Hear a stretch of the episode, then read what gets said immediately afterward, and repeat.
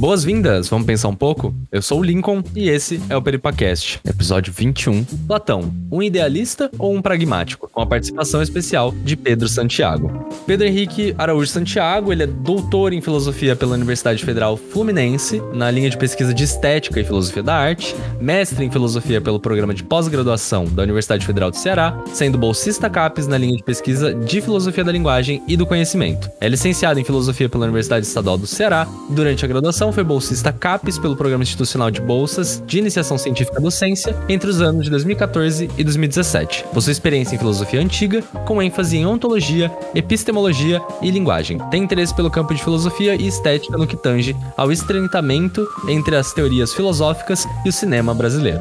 Nosso convidado também tem uma dissertação intitulada A Predicação dos Nomes como Mediação entre o Inteligível e o Sensível no Sofista de Platão, sob orientação e supervisão de José Gabriel Trindade dos Santos, uma das grandes referências mundiais em filosofia antiga e estudos clássicos. Esse podcast é apoiado pelo Departamento de Filosofia da Universidade Federal de São Carlos, a UFSCar, e para maiores informações, vocês podem acessar o nosso site, que pode ser encontrado através do domínio peripacast.com.br e das redes sociais Facebook e Instagram, arroba peripacast.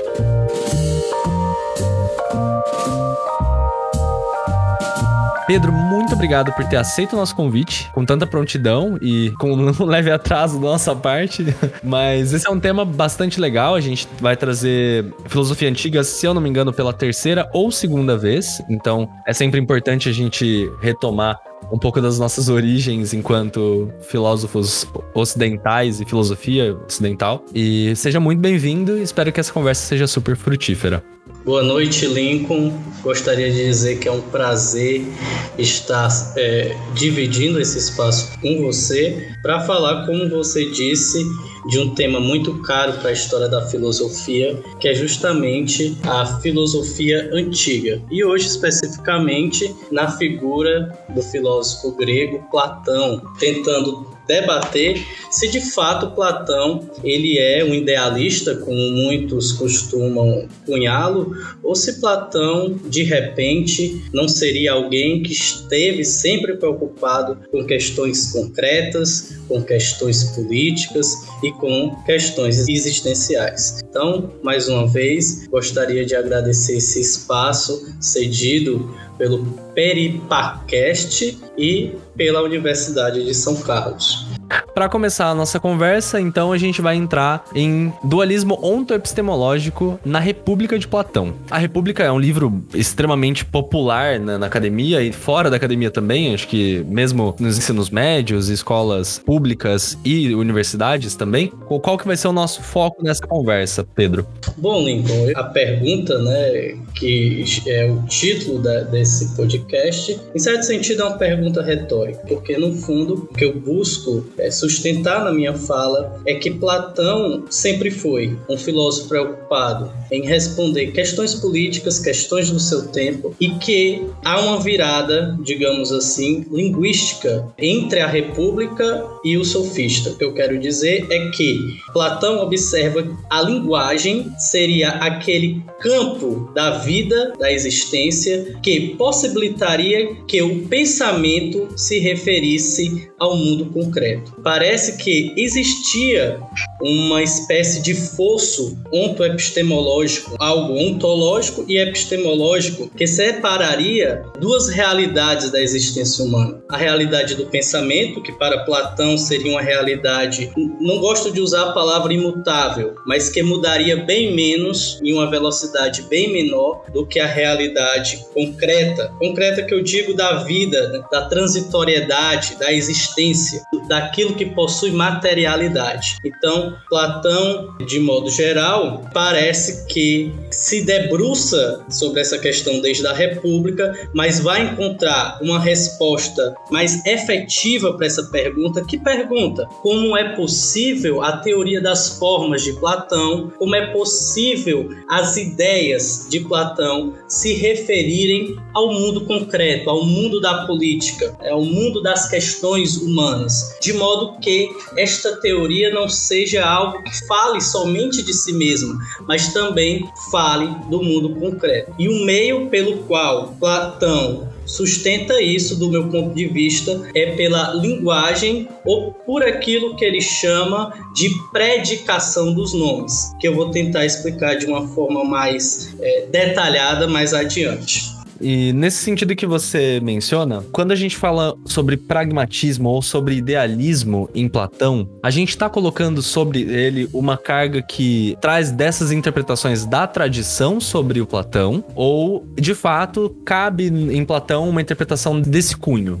Eu acredito que se você fizer algumas interpretações de Platão, levando em considerações passagens isoladas, que eu quero dizer, sem ter uma compreensão do todo ou de como Platão desenvolve o seu pensamento ao longo das obras até as obras tardias, especificamente Parmênides, Sofista, Teeteto, Filebo, que são obras é, já tardias para além da maturidade, quando você consegue perceber como Platão desenvolve o seu pensamento ao longo desse tempo, eu acredito que aí sim é possível dizer que Platão está muito mais perto, em certo sentido, de um pragmatismo do que de um idealismo que vemos muito nos manuais de filosofia que às vezes esquece do mundo prático. Vez ou outra a gente sempre escuta por aí que Platão esqueceu do mundo que ele vivia, né? Das questões concretas,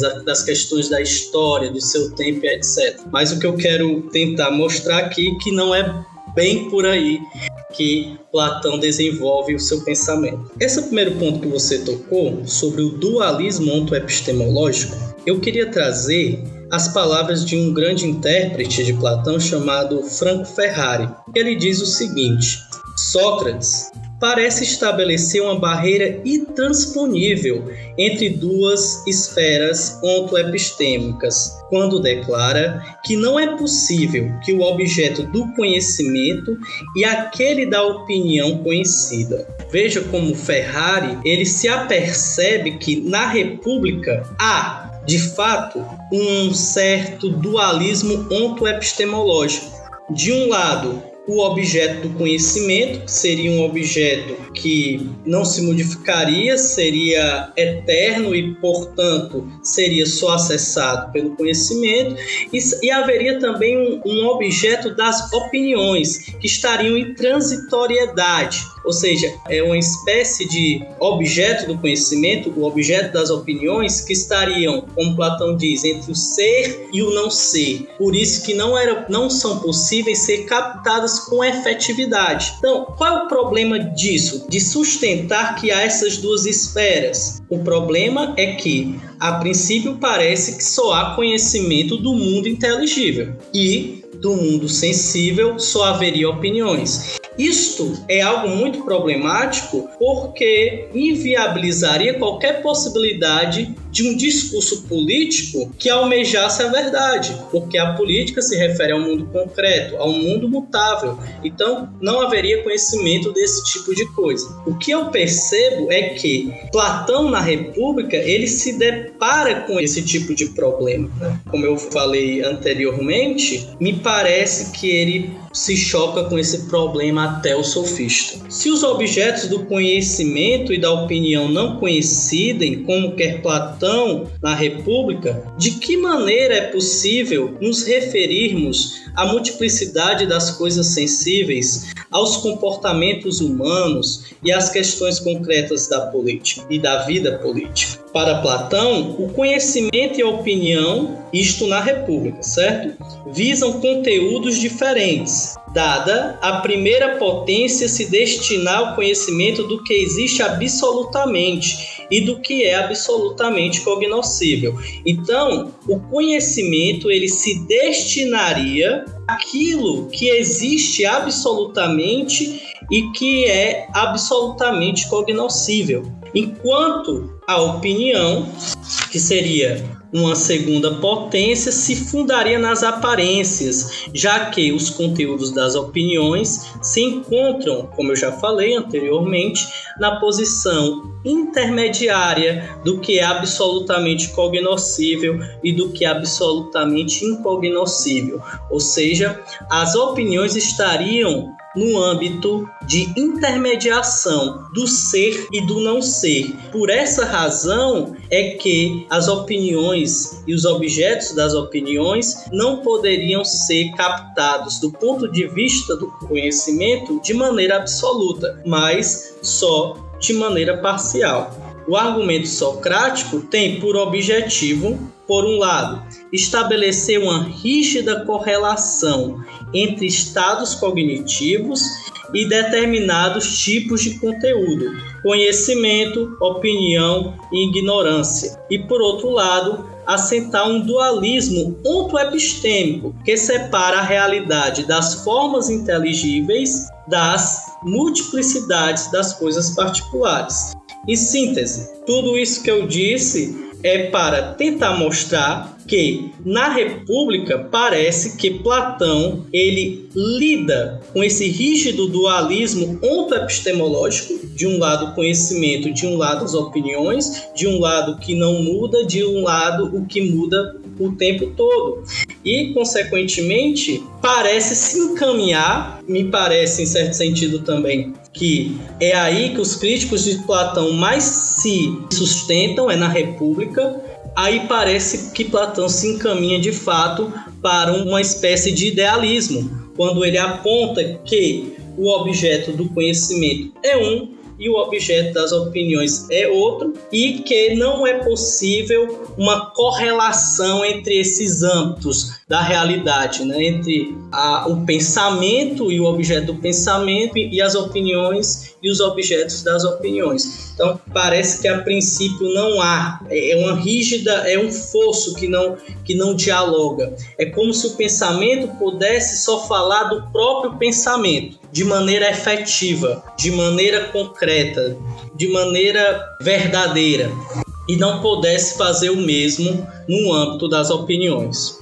Em síntese, o meu objetivo é sustentar a tese de que a predicação dos nomes é uma espécie de mediação linguística entre as formas inteligíveis e a multiplicidade das coisas particulares. Quando Platão, e aí eu vou tentar falar isso de uma maneira mais aprofundada mais para frente, mas quando Platão reformula o sentido de não ser, no sofista, ele possibilita acrescentar a predicação dos nomes à teoria das formas de Platão. No sofista é inserido na teoria platônica a predicação, a capacidade de predicar, a capacidade de unir um verbo a um nome. E em certo sentido, isto é uma espécie de espelhamento, de representação de como se articularia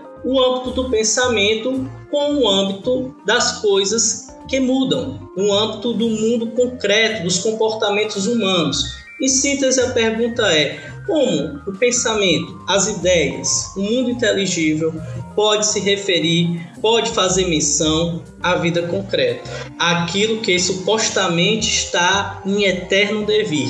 Como é possível esta referência? Pois de um lado a gente tem algo que não muda e do outro nós temos algo que está em constante movimento. Então, como relacionar esses dois âmbitos da realidade? A resposta para esta pergunta está em Sofista, no Sofista 249b, C e 256b. Platão constrói a noção de predicação a partir da combinação da identidade com a diferença. Essa intrínseca relação se manifesta no fato de cada uma das formas serem outra em relação às demais, o que possibilita que elas participem uma das outras sem perderem as suas identidades. Ou seja, o que, é que eu estou querendo dizer? O que é que permite, a princípio, que duas formas, duas ideias diferentes participem uma das outras? Para Platão, isto ocorre a partir de duas noções que são fundamentais para qualquer pensamento sobre a realidade, que são as noções de identidade e diferença. Para Platão, todas as ideias, tudo aquilo que é produzido pelo pensamento, possui identidade ou seja, é aquilo que em relação a si não muda e também possui diferença, pois sempre que se compara uma ideia com a outra, há uma diferença. Portanto, quando essas ideias é, se relacionam, por exemplo, quando eu digo o justo é belo, elas se relacionam pois são diferentes e cada uma possui as suas identidades. Ambas se relacionam sem que se corrompa o sentido delas. É isso que Platão está querendo dizer, que você pode relacionar coisas diferentes sem que estas coisas percam a sua identidade. Por isso que Platão constrói a partir da noção de identidade e diferença a predicação. Porque predicar não é nada mais do que isso quando Platão fala teteto com quem converso voa, ou quando ele diz teteto com quem conversa está sentado, perceba, no âmbito da predicação ele está relacionando teteto com o verbo sentar. Quando ele faz isso, ele não corrompe as identidades, mas mesmo assim consegue correlacionar coisas diferentes. Uma certa noção de sujeito, que é teteto, que se relaciona com uma ideia que está sendo representada por uma estrutura linguística que é o verbo, que em grego quer dizer ônoma. O que eu estou querendo dizer é que Platão ele descobre como é possível relacionar coisas diferentes sem que essas coisas deixem de ser o que são, mas que nessa relação elas ganham algum sentido. Ou seja, quando eu digo o, be o, o justo é belo, eu estou saindo da noção que o justo é justo para dizer que, em certo sentido, o justo partilha alguma coisa do belo. Desse modo, partindo do pressuposto platônico de que há um paralelismo entre participação e predicação, a combinação da identidade com a diferença é causa da predicação dos nomes, pois, na medida em que as formas participam umas das outras sem perderem as suas identidades e diferenças, a predicação expressa tal participação através da combinação de um sujeito com um verbo, de modo que ambos, analogamente às formas, relacionam-se entre si, um tomando parte do outro, sem que com isso deixem de ser idênticos a si mesmos e diferentes um do outro. Em síntese, o que eu quero dizer é que parece que Platão, neste momento, ele encontra uma resposta para aquele dualismo ontoepistemológico que eu havia explicado que existe na República, né? livro 5, 477b a 478e. A princípio parecia que dois âmbitos da realidade não poderiam se relacionar, que só haveria conhecimento do próprio pensamento, da própria ideia, e que do mundo dos comportamentos humanos haveria só opiniões, mas parece que Platão, no sofista, encontra uma solução para isso, justamente quando ele formula a noção de predicação dos nomes existe um paralelismo entre participação, ou seja, participação das ideias, e predicação. Em certo sentido, esse paralelismo supera a ambiguidade, aquela ambiguidade que eu havia falado anteriormente, entre o inteligível e o sensível. O que parece, em certo sentido, fazer referência a um abismo intransponível que separava a realidade entre as formas e suas instâncias sensíveis, as quais seriam acessadas por processos distintos.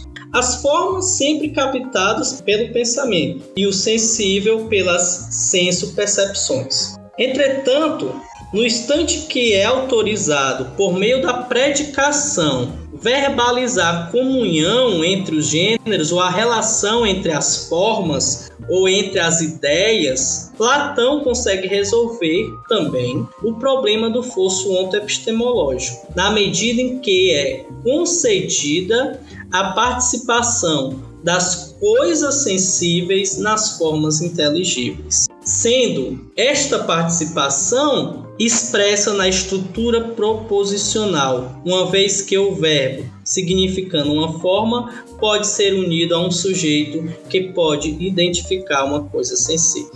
Duas coisas que não se relacionavam na República agora passam a poder se relacionar. Ou seja, o sensível, as coisas sensíveis participam, usando uma linguagem de Platão, das formas inteligíveis a partir da estrutura proposicional dividida entre nomes e verbos, de modo que dentro dessa estrutura linguística é possível unir estes dois âmbitos da realidade. E a importância de unir esses dois âmbitos da realidade é permitir que o filósofo, que é justamente aquele pra, para Platão o mais adequado a governar a cidade, possa, sobre a política e a vida política, os comportamentos humanos, dizer alguma coisa. Caso contrário, só emitiria opiniões. Então, só para a gente entender um pouquinho melhor, a gente pode dizer então que o predicado bom, de bondade, pertence a mim, porque eu participo de alguma maneira na ideia do bem. Exatamente.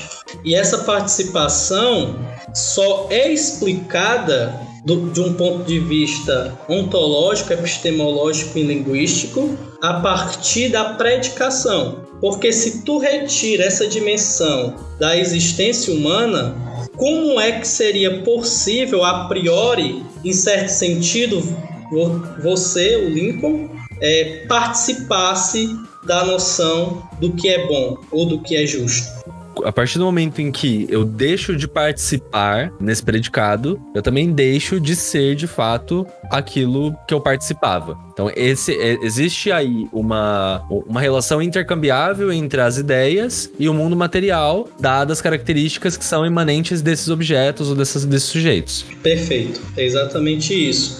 É o que eu falei, é o que eu tentei explicar e que intitulei de paralelismo entre a participação e a predicação. Há um, há um certo paralelismo, há um certo espelhamento a verdade estaria, e aí essa verdade ela é dialógica, ela deve ser discutida entre os interlocutores, é saber se o predicado, por exemplo, no caso da bondade, corresponde ou não a Lincoln ou a outra pessoa.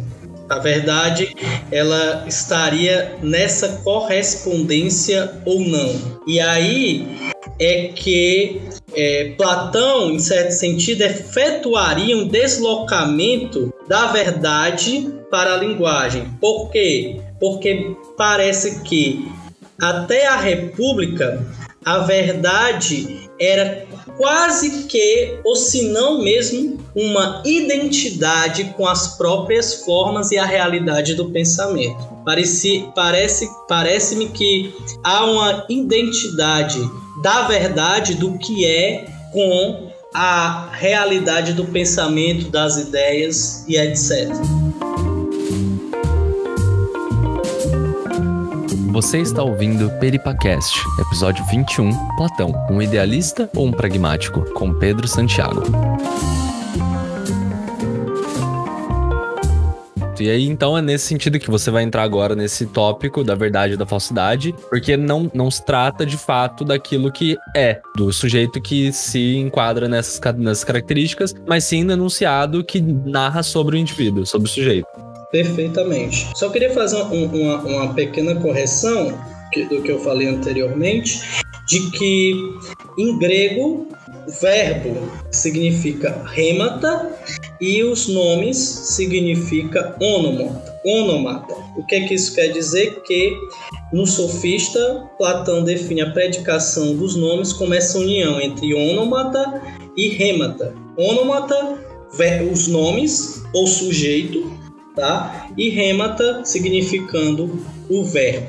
Passando para esse outro tópico, quando eu dizia que é neste contexto que a verdade e a falsidade emerge como a verbalização que medeia a correspondência ou não correspondência do pensamento e do discurso com o estado de coisas. O que eu quero dizer é que a verdade e a falsidade de um determinado estado de coisas somente pode ser concebida dentro de um enunciado que conecta sujeito e predicado. O que eu quero dizer é que ela não pode acontecer puramente de um ponto de vista intuitivo. É preciso que de alguma maneira haja linguagem. Então, a verdade e a falsidade de um determinado estado de coisa, como eu disse, somente pode ser concebido dentro de um enunciado. Isso nos evidencia que verdade e falsidade são qualidades do enunciado e que, portanto, possui algum significado em uma predicação, na medida em que corresponde ou não corresponde com o estado de coisas.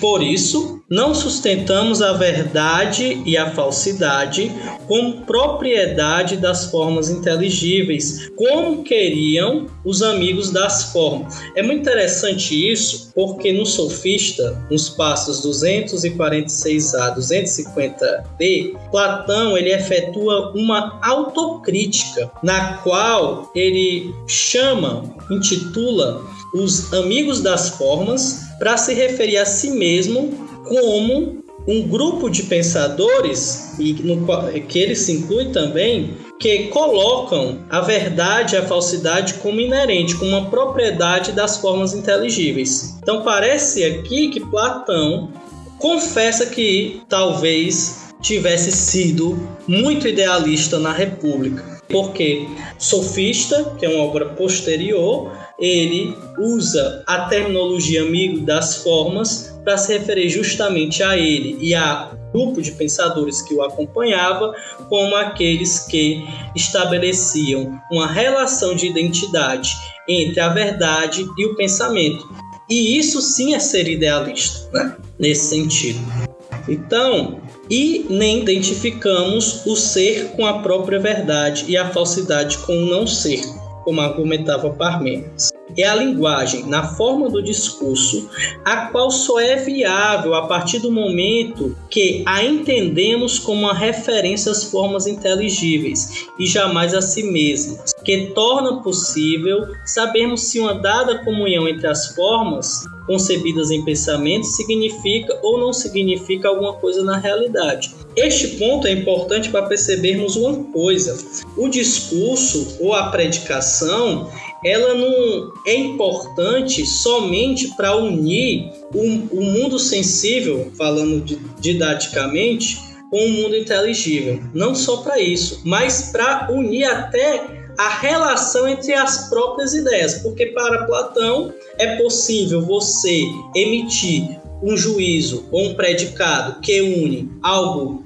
do mundo concreto quando ele fala, por exemplo, Teteto está sentado, está se referindo a uma entidade concreta, Teteto está sentado. Mas ele poderia também, é, a partir do discurso, se referir a realidades somente do pensamento, como, por exemplo, se ele relacionasse, por exemplo, a beleza com o justo. Nesse caso específico, ele, ele não estaria se referindo a nenhuma realidade eminentemente sensível. Diante do que eu disse até agora, Platão erradica o estatuto ontológico da verdade. Não porque ela deixa de existir, não se trata disso, pois, mas porque a retira da dimensão das coisas. Ou seria melhor dizer que retira a verdade do ser numericamente de Parmênides ou das formas inteligíveis dos amigos das formas, para deslocá-la para as qualidades do enunciado. Isto é, a verdade e a falsidade são a afirmação ou negação do enunciado, que corresponde ou não com a realidade dos fatos.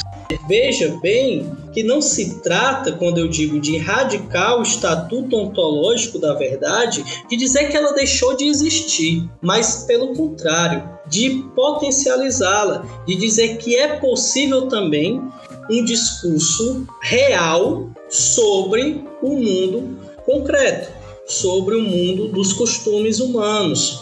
Nas palavras de José Gabriel Trindade dos Santos, ele diz: É neste momento da argumentação, possivelmente a partir deste momento na história do pensamento, que se torna possível investir a linguagem da capacidade de dizer o real. Ora, parece que é pela primeira vez, a partir da exegese do professor Gabriel Trindade, parece que é precisamente pela primeira vez na história do mundo ocidental que se dá à linguagem a capacidade de se referir ao real.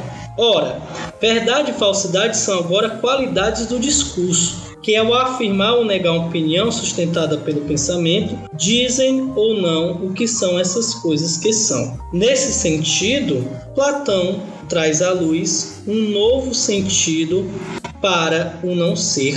Se para Parmênides o sentido de não ser é o totalmente inexistente, para Platão o não ser existe, na medida em que possui o sentido de diferença em relação às coisas que são.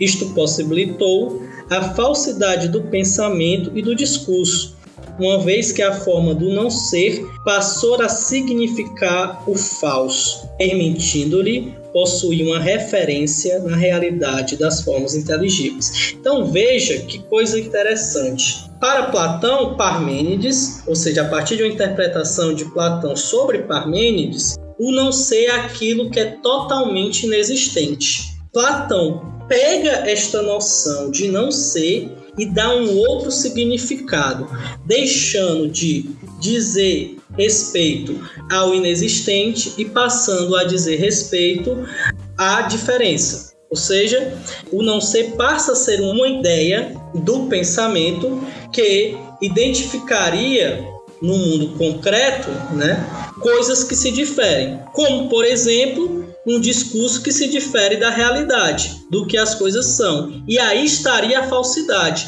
A falsidade estaria naquele discurso que partilha do não ser, pois ele diz outra coisa das coisas que são. E quando ele faz isso, ele é um discurso falso. Então é nesse sentido que Platão possibilita a falsidade do discurso, porque ele dá no âmbito do pensamento, ao colocar o não ser como diferença, a sustentabilidade de um discurso falso. Isto possibilitou a falsidade do pensamento e do discurso, uma vez que a forma do não ser passou a significar, a significar o falso, permitindo-lhe possuir uma referência na realidade das formas inteligíveis.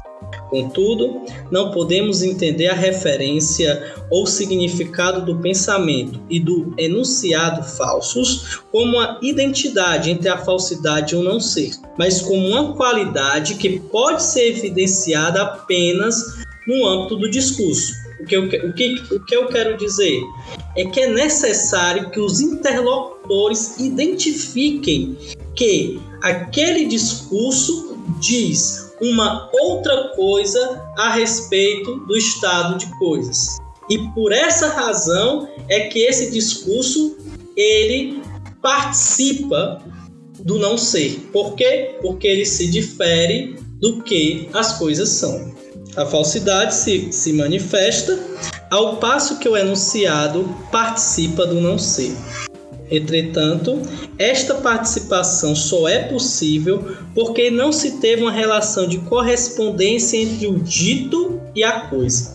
Assim, o não ser não é a própria falsidade, mas a forma da qual o discurso participa a fim de que seja outro que não o verdadeiro. A verdade e a falsidade, como eu disse anteriormente, não podem ser evidenciadas no enunciado como um todo, pois ele se constitui, como eu havia dito, ônoma e rêmata de dois momentos diferentes.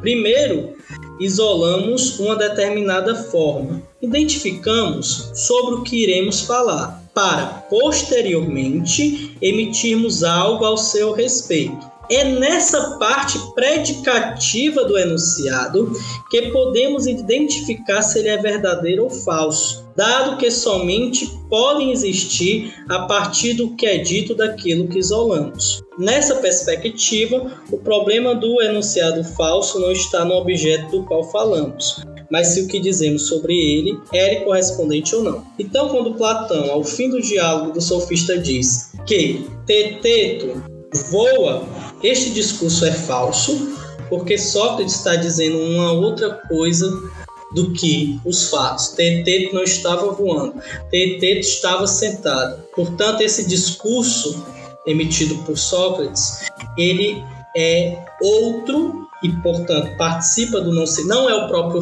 não ser, mas participa do não ser porque diz outra coisa que não a realidade. Não há uma correspondência entre o predicado voar e o sujeito, aquele que sujeito que isolamos, que eu falei no começo, a necessidade de isolar um sujeito, um nome, no caso, teteto, é-lhe aplicado um predicado que não lhe corresponde. Só que essa não correspondência só é possível ser observada entre os interlocutores e discutida entre os interlocutores. Em síntese, o que eu estou querendo dizer é que parece-me que a verdade, ela para Platão, é, com o transcorrer da República para o sofista, ela se torna algo mais dialógica, mais dialogada, mais discutida.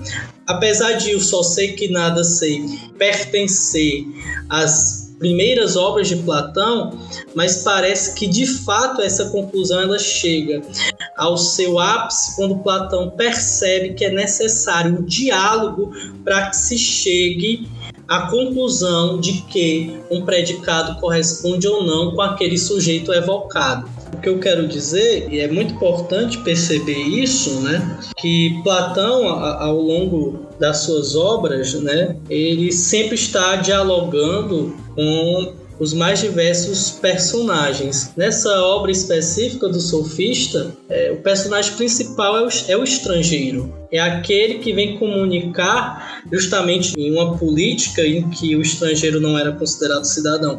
Mas Platão, talvez em certo sentido à frente né, do seu tempo, ele fala que ele traz o, o, o estrangeiro como alguém que vem dar o recado, alguém que vem dizer que a forma de conceber a, a verdade a falsidade deve ser diferente daquilo ele defendia em outros diálogos como a República.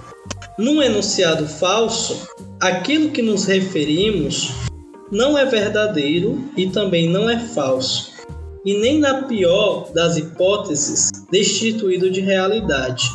Nessa perspectiva, é preciso que foquemos nossa atenção no que é dito sobre algo, isto é, no sentido que atribuímos através da predicação ao sujeito do enunciado, com o intuito de saber se ele é verdadeiro ou falso. Então, o que Platão está querendo dizer é que é necessário dar-se uma atenção maior ao sentido que se dá aquele sujeito que isolamos na estrutura proposicional, porque é esse sujeito que carrega a carga de designação, é, é, é, é, aliás, perdão, é esse predicado que carrega a carga de designação, é ele que vai dar sentido ao sujeito, e é ele que, em certo sentido, por dar sentido ao sujeito, que na estrutura linguística representa uma determinada ideia por exemplo, como a ideia de sentar, que é uma ideia universal.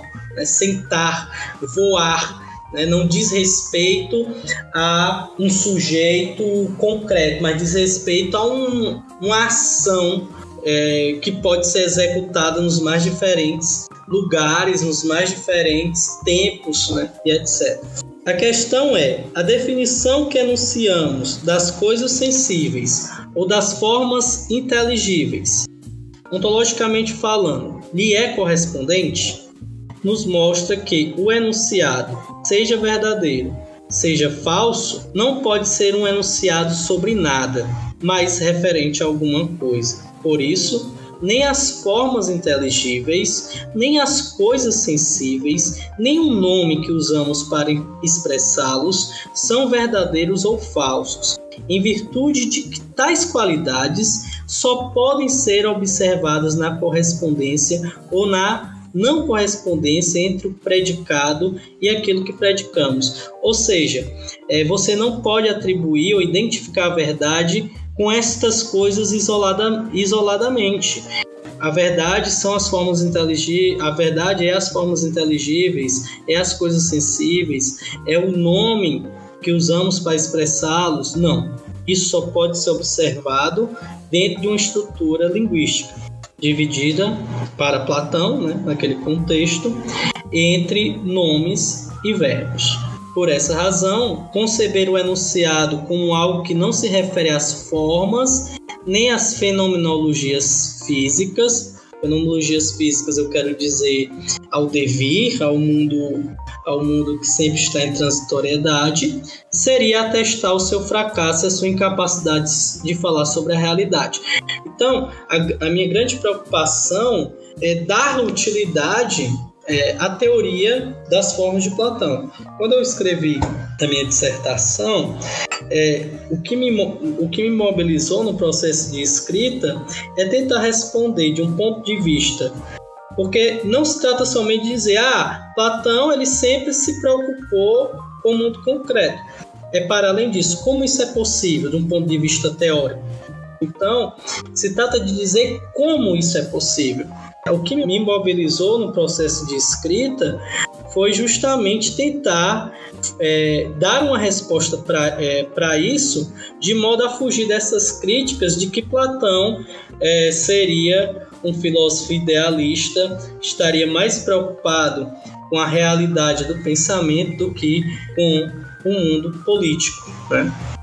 seria, como eu disse, atestar é, o fracasso da própria teoria platônica, é, dizer que não é possível o sensível participar do inteligível. Por essa razão, concebeu o enunciado como algo que não se refere às formas, como eu falei, é atestar o seu fracasso. Em 200, é, no Sofista 260a a 262e, Platão ele faz e é importante demarcar isso, né, para que as pessoas também possam conferir aquilo que eu estou falando, é que nesses passos supracitados, Platão divide claramente a estrutura proposicional entre o sujeito, que seria aquilo que seria o tema do diálogo, né, e o predicado, o que é dito deste tema, o que é dito de algo. Posto isso, o enunciado falso é dizer outra coisa daquilo que estabelece uma relação ou com as coisas sensíveis ou com as formas inteligíveis. Ou seja, predicamos outro significado a um desses âmbitos da realidade. No discurso falso, dizemos que certos sensíveis participam ou não participam de certas formas, ou que algumas formas comungam ou não comungam com outras, quando de fato isso não corresponde com a realidade. Isto é, falamos de outra relação ou não relação diferente daquela estabelecida ou não estabelecida entre as coisas.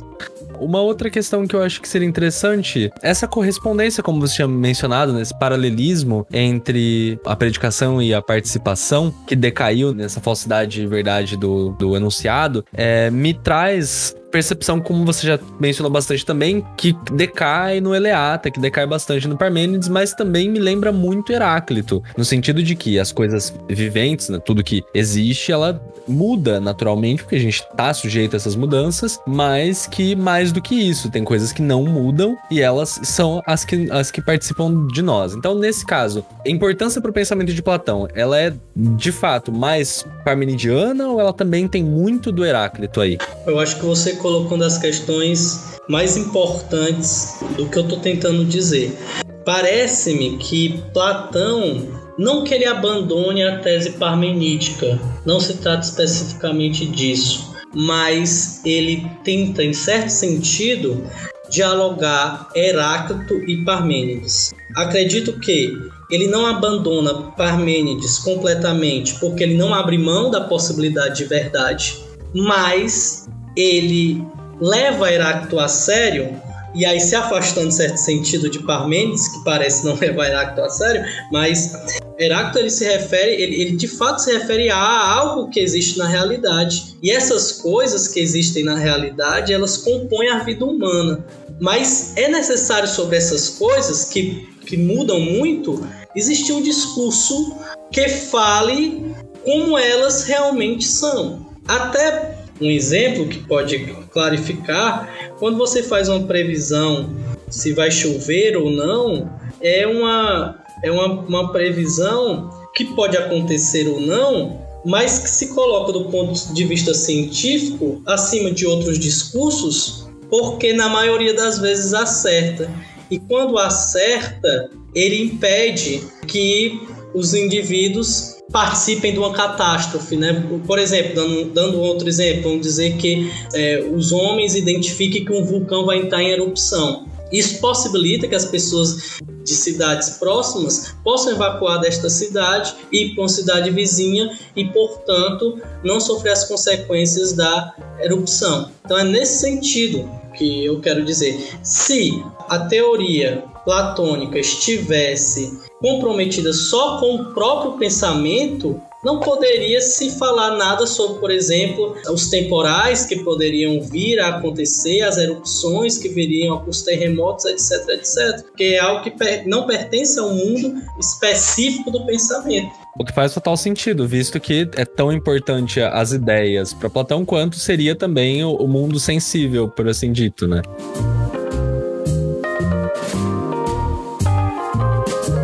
Você está ouvindo Peripacast, episódio 21, Platão, um idealista ou um pragmático, com Pedro Santiago.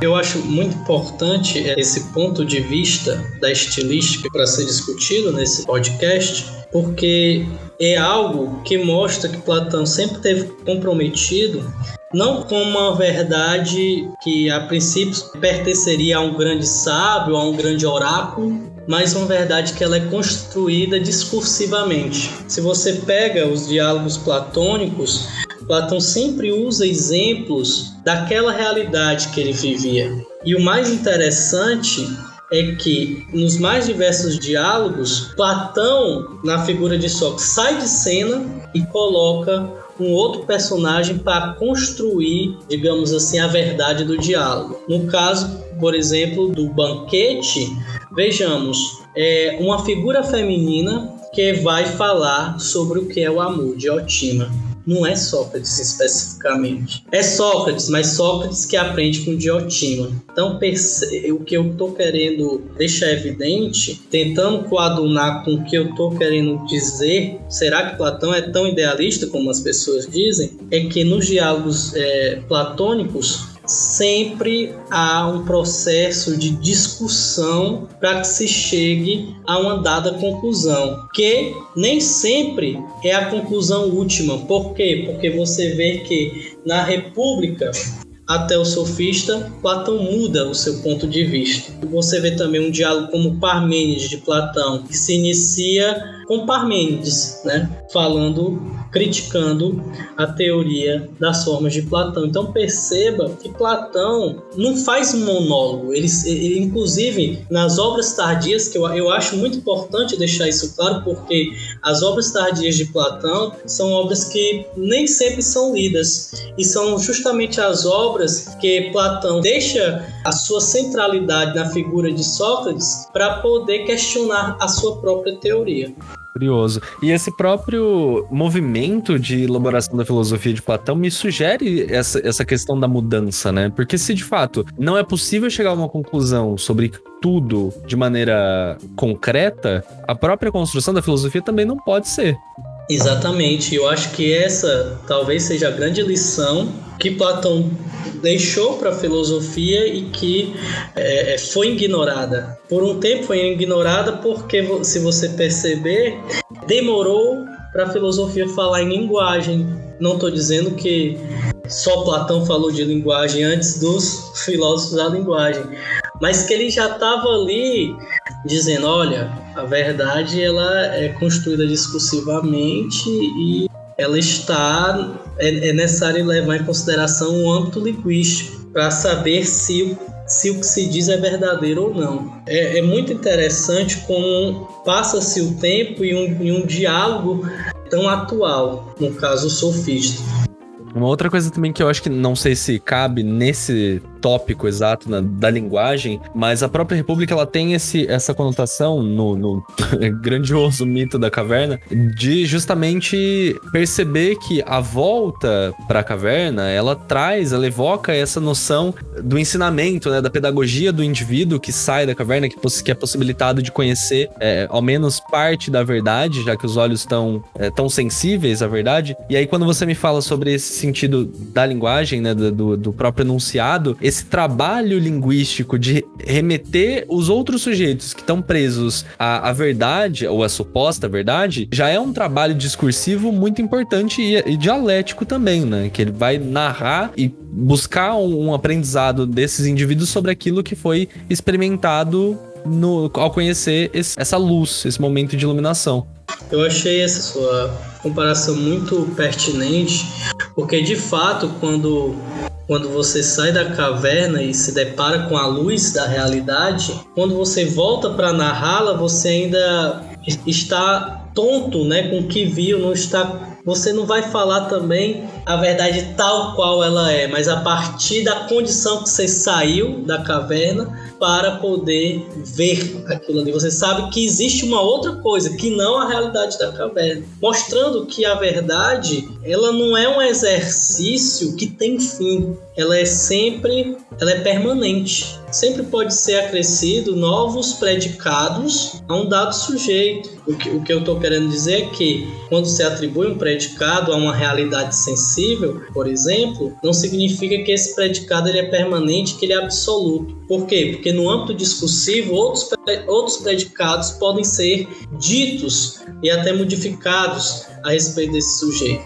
Mas o que eu acho importante em Platão, por isso que eu falei que ele, ele tenta ali dialogar com Parmênides e Heráclito, é somente não perder de vista um certo paradigma de verdade, que para Platão parece ser caro. Ou seja, não se trata de uma verdade que não possa receber novos predicados, mas parece que para Platão é importante não perdê-la de vista, porque parece ser muito perigoso para o mundo político. Justamente porque para Platão, o filósofo seria aquele que, digamos assim, predicaria melhor o mundo político.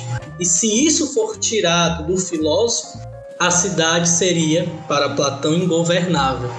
E aproveitando esse, esse gancho, a governabilidade que Platão cede ao filósofo, visto o contexto político, democrático também ateniense, ele, ele é dado nesse sentido do, do papel pedagógico do filósofo também? Ou ele é mais nesse aspecto da, da possibilidade de como conhece, de como obtém o conhecimento mais aprimorado, mais bem estruturado, e também em relação a esse ensinamento que deve passar adiante para esses indivíduos? Ou ele fica mais mais nesse campo da, da governabilidade mesmo, da, do conhecimento da política, da bondade, da justiça. Eu acho que tá, ele, ele está mais atrelado à, à, à, primeira, à primeira opção. Porque, em certo sentido, parece que Platão ele não consegue abrir completamente ele é um crítico da democracia, talvez isso seja um, problema, mas ele não consegue abrir mão de que o filósofo seria aquele que predicaria melhor, porque seria aquele que conheceria melhor. Então, nesse sentido, sendo bastante honesto, é, parece que ele não consegue abrir mão da governabilidade, de ser o filósofo aquele que melhor governaria. Que parece, nesse sentido, ser, que talvez seria um problema para o mundo contemporâneo é, defender um ponto de vista desse. De qualquer maneira, para Platão, o filósofo seria aquele que conheceria melhor e praticaria melhor o que é justiça.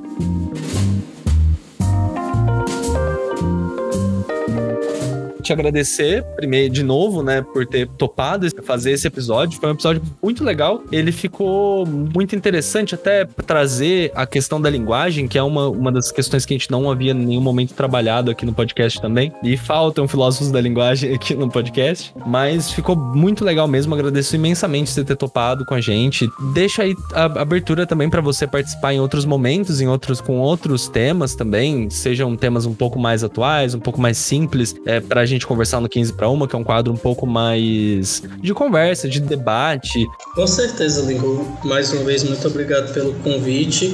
Para mim seria também uma ótima oportunidade poder falar de outros temas, né? Eu também, ultimamente, eu tenho estudado é, o cinema brasileiro e te, é, tentando atrelar com a filosofia, então seria talvez possibilidade de eu falar sobre algo que eu estou pesquisando ultimamente.